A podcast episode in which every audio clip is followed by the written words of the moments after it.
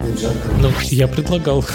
Здравствуйте, это подкаст «Само не пройдет», где мы стараемся максимально честно и авторитетно говорить о том, что такое рак, как его лечить и предупреждать. Мы об этом говорим, мы об этом знаем. В чем вообще цель правильного питания при онкологии? Вокруг питания крутится вся наша жизнь. Ну, как отказаться от чего-нибудь вкусненького, сладенького, тортика и так далее. На этом заканчиваем.